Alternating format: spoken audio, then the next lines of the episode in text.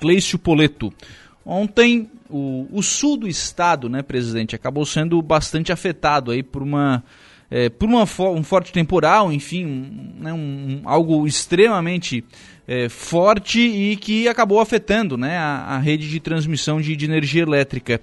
O que, que aconteceu né, na, na rede, presidente? Por que, que houve né, essa, esse problema? Em, qual foi a região que foi a, a, afetada por esse problema aqui no sul do estado? Bom dia.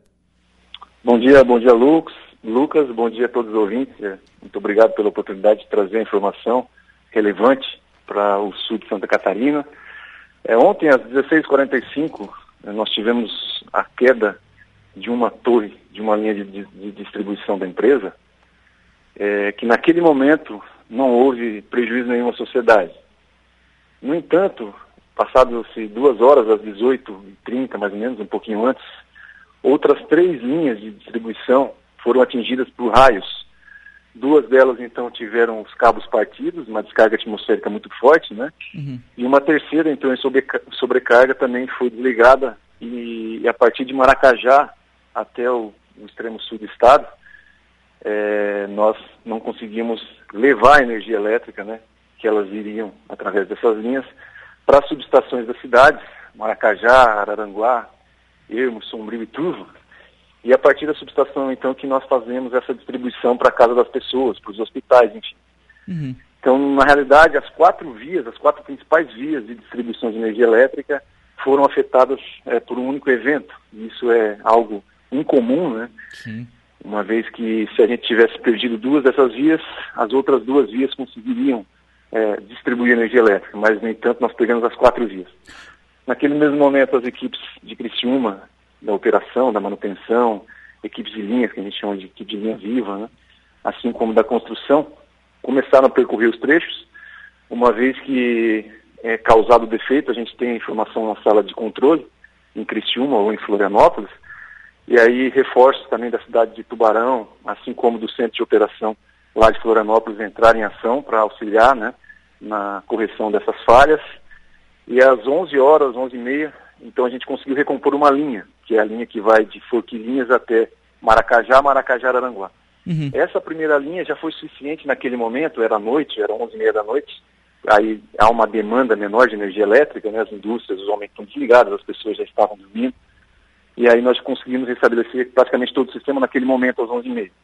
Uhum. Aí os trabalhos avançaram madrugada dentro, eu estava em Florianópolis, quando soube do evento, né, me informaram eu prontamente vim para Criciúma, uma vez que esse evento ele não é usual, né, não é um evento corriqueiro. E aí às três e meia da manhã, então, nós tínhamos três linhas já restabelecidas, né? E a quarta linha, onde houve a queda de uma das estruturas, ela ainda não está restabelecida, só que não traz prejuízo algum, né? Na distribuição de energia elétrica. Ela deve ser restabelecida nesses próximos dias. E então foi, assim, de maneira bem resumida, o que aconteceu, né? Todo o sul, o extremo sul ficou sem energia, cerca de 82 mil unidades consumidoras, por conta de, especialmente por conta de descargas atmosféricas em três linhas e uma por conta do forte vento que veio a derrubar uma das torres. É, essa quarta linha que ainda não foi restabelecida, ela, quando o senhor fala que foi derrubada, é literalmente, sim, ela caiu. Literalmente, é uma torre que passa é, em uma fazenda de um lado de arroz, né, de arrozal, então ela literalmente veio ao chão, algumas fotos inclusive circularam já na, em, em, em, meios de comunicação da região sul, assim como uma fábrica aqui em Meleiros também, né? Sim. Uma fábrica de arroz, né? Que faz o beneficiamento de arroz também infelizmente veio ao chão. Então são eventos muito fortes, muito num período de tempo muito curto, né? Que ocasionam danos como esse. Uhum. Né? E a gente infelizmente teve as quatro linhas é, atingidas nós já estamos construindo outras linhas Sul, já está em construção, né? Sim. Uma outra linha que vai de Ermo Sombrio, uma outra linha que vai de é, Turvo Forquilinhas, essas duas linhas juntas, o investimento é em torno de 32 milhões de reais. A licença da subestação de Araranguá é, já está em curso, provavelmente até meados do ano a gente já comece o licenciamento junto ao, à prefeitura né, Sim. de Araranguá, então são mais 25 milhões de reais só nessas duas linhas e, mais nessa subestação, e uma outra linha nessa subestação aí de 138 vai trazer mais confiabilidade ainda, são aí já, já passam de 57 milhões de reais. Sim. Além dos investimentos nós fizemos medidora inteligente, melhorias na rede. Então a região de Araranguá, do extremo sul, só essa região, nossos investimentos já ultrapassaram aí 70 milhões de reais durante a nossa gestão.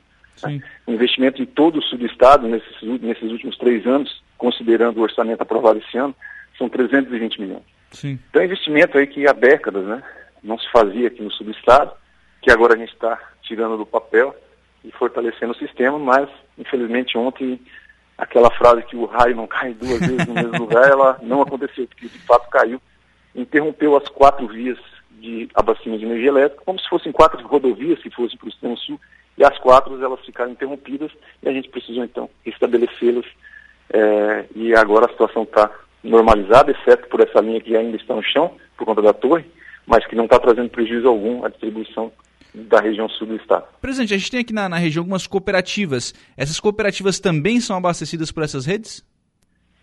Sim, é, a grande maioria delas são abastecidas pelas redes da Celeste, ou rede de, de 69 kV, né, 69 mil volts, né, é, uma, apenas uma cooperativa ou duas é, não estão ligadas diretamente na rede da Celeste, mas já estão ligadas diretamente na rede da Eletrosul, usualmente da Eletrosul na 230 mil volts, né, que não sofreram essas avarias. Então, por consequência, quando a Celeste perdeu essas linhas de distribuição, as cooperativas que estão ligadas pela rede da Celeste, que são abastecidas pela rede da Celeste, também ficaram sem energia elétrica. Também. Naquele momento a gente tem esse contato com todas as cooperativas uhum. e a gente também vai orientando uh, o pessoal da cooperativa, né, em que momento a energia vai voltar, uh, se eles podem uh, eventualmente não disponibilizar toda a energia no único momento, para que a gente faça o restabelecimento gradativo, a fim de que não dê uma sobrecarga e derrube novamente o sistema, né? Uhum. Então essa comunicação nesse momento é muito dinâmica durante o período de intervenção e acontece a todo momento, né, entre os nossos profissionais. Claro. Bom, é, restabelecida a questão da, da rede, né, da, é, para chegar nas subestações. A partir daí, precisa também da questão da, da, da rede em si nas cidades, né? Isso também precisa, precisa também é, ser revisto pelos profissionais, imagino, algum, alguns problemas mais pontuais. Por isso que a gente viu, talvez, bairros que voltaram antes de outros bairros, né? Exatamente. O que, que acontece? Quando a gente tem um, um, um, evento né, ocasionado na rede de alta tensão, que a gente chama, essas redes são as redes que vão levar a energia até a subestação e das subestações é que sai energia para essas redes que a gente vê nos postes. Então, então é uma cascata. Uhum. A cascata, a última, a penúltima cascata são as redes dos postes, que depois tem os transformadores nos postes, que diminui a tensão necessária para as residências, para os hospitais, que seria a última a, a último consumidor, vamos chamar assim. Né? Uhum. Então, no momento que a gente estabeleceu a linha superior, a cascata superior de 69 kV, energizamos todas as redes e aí a gente começa a identificar quais as redes de, de média tensão, de 13.800, que não foram energizadas e quais os motivos. Então, por exemplo, lá em Araranguá, é, caiu uma árvore de grande porte sobre uma das redes. Então, uma rua inteira, naquele momento, a gente não conseguiu restabelecer, porque não tinha como reenergizar a rede, uma vez que precisávamos ter é, profissionais de poda enroçada, que não estavam naquele momento naquela localidade, para que serrássemos a toda a árvore, para que fizéssemos a manutenção da rede e depois estabelecêssemos. E assim, pontualmente, em algumas outras localidades que, eventualmente, nesses ramais, é, eles vêm a romper por algum motivo, usualmente por queda de árvores, de galhos, né? Uhum. E aí, hoje de manhã, toda a equipe já estava planejada desde ontem de madrugada são os eletricistas que vão a campo, a manutenção que nós chamamos de manutenção pesada, que são esses caminhões que vão trocar os postes das ruas. É, a equipe também trabalha com rede energizada, numa tensão menor, também já estava de prontidão. Então hoje a gente já deve estar com toda a força de trabalho estabelecendo esses, esses casos que são pontuais, mas por óbvio deve, a gente deve restabelecê-los também, né? Claro. Para que todo mundo tenha a distribuição de energia elétrica em sua, em sua residência, em seu comércio. Há algum levantamento, você já tem essa informação sobre quantos, quantas unidades consumidoras ainda seguem sem energia? Sim, é, nesse momento a gente tem aquele canal né, da, da Celeste que fica disponível para toda a região. Nós temos aí com cerca de 1.100 unidades consumidoras fora, Balneário Gaivotas com 450, metade tem Balneário Gaivotas ainda, e, e as outras unidades é, em Araranguá temos 154, Arroio do Silva 82 e Maracajá 48. Então essas quatro cidades, é, e Sombrio, né, 72, essas cinco cidades que foram atingidas, está com 50% das energias, é, da, do total né, de unidades consumidoras que não foram energizadas ainda em manutenção. Uhum.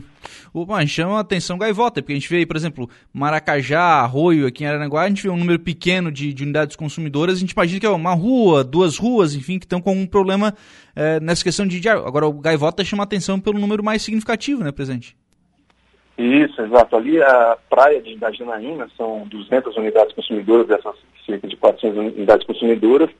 Provavelmente, eu não tenho a, a uhum. informação correta aqui, alguma, algum poste que veio a cair, rompeu um cabo maior, né? E, a, e a, provavelmente as equipes já devem, devem estar atuando para que isso seja restabelecido. Uhum. Assim como ali na praia da, das Furnas também temos 165 unidades consumidoras, né? Então são pontos que a gente vai atuando é, à medida que os serviços vão avançando, né? Claro, para claro. que todo mundo tenha a restabelecimento da energia elétrica. Sim. E imagino que aí problemas pormenores o pessoal vai, vai resolvendo com o passar dos dias também, né? É, a, a, expectativa que a gente tem é, é, que tudo seja resolvido ainda no decorrer do dia de hoje. Né? Os materiais é, estão disponíveis no nosso estoque, tanto aqui em Criciúma quanto em Florianópolis, que é o Almoxarifado Central.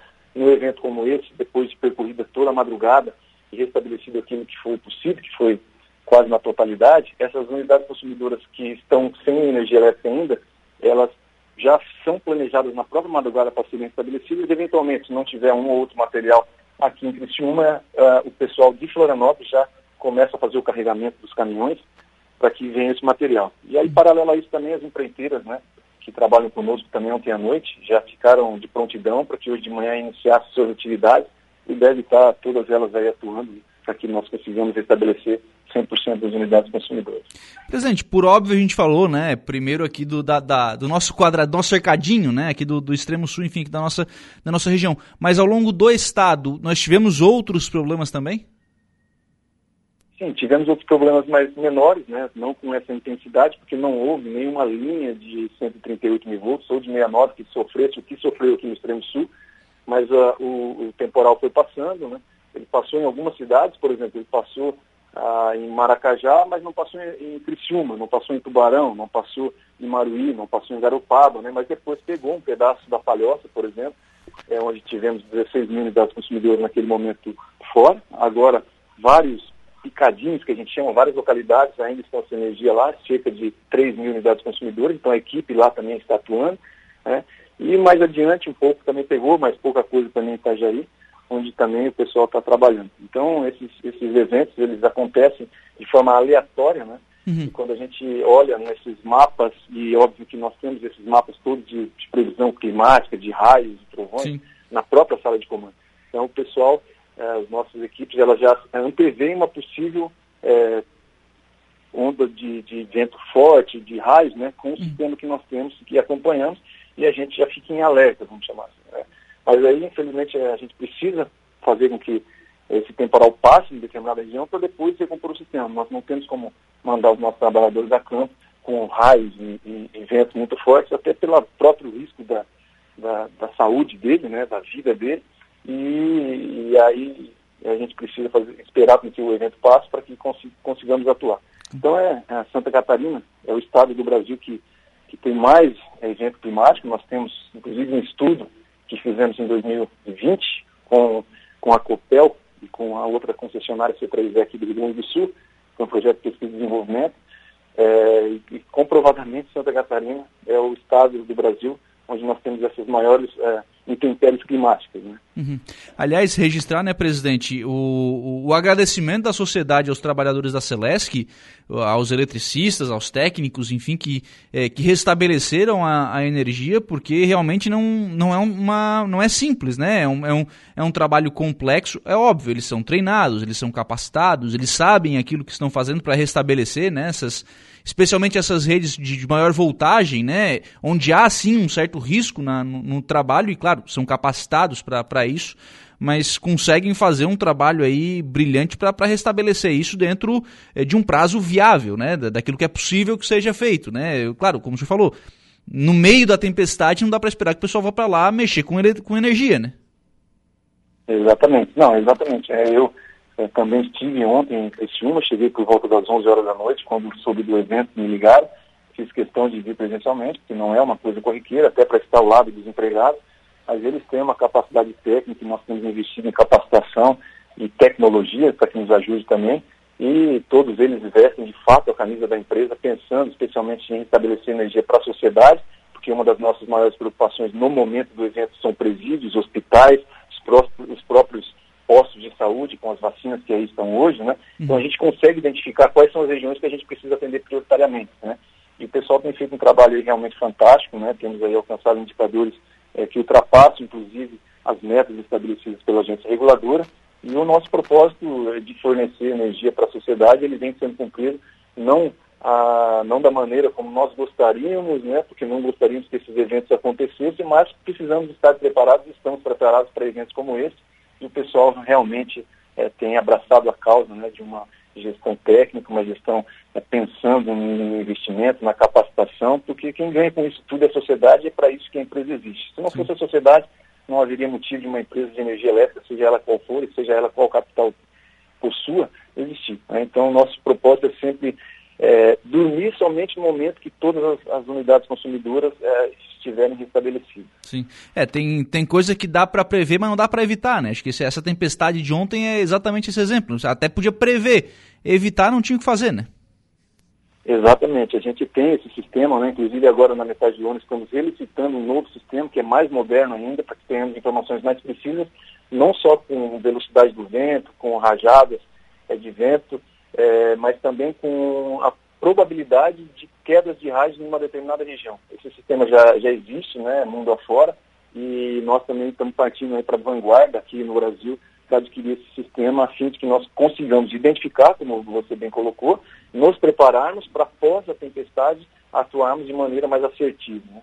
Mas de todo modo, a nossa equipe tem feito um trabalho excepcional por todo o estado, especialmente em eventos como esse, né? Vale lembrar que em 2020 tivemos um ciclone bomba em todo o estado, o ano de 2020 também no extremo oeste tivemos São Miguel do Oeste tornados. O ano passado tivemos dois tornados no meio oeste. Então esses eventos eles têm infelizmente se tornado corriqueiro, mas a, gente está preparado, inclusive compramos torres de reservas para reposição, como é o caso aqui.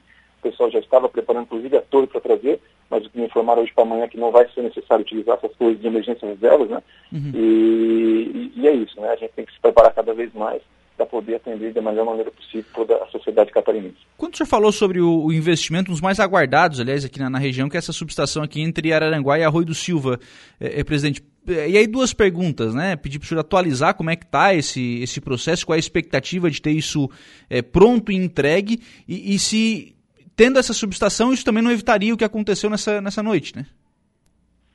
Exato, nós já adquirimos o terreno, já estivemos aí inclusive no terreno, ele fica é, ao lado da SC, entre Araranguá e Arroio do Silva, praticamente na divisa, um pouco antes daquele, daquela, daquele, daquela pontezinha que uhum. divide as duas cidades.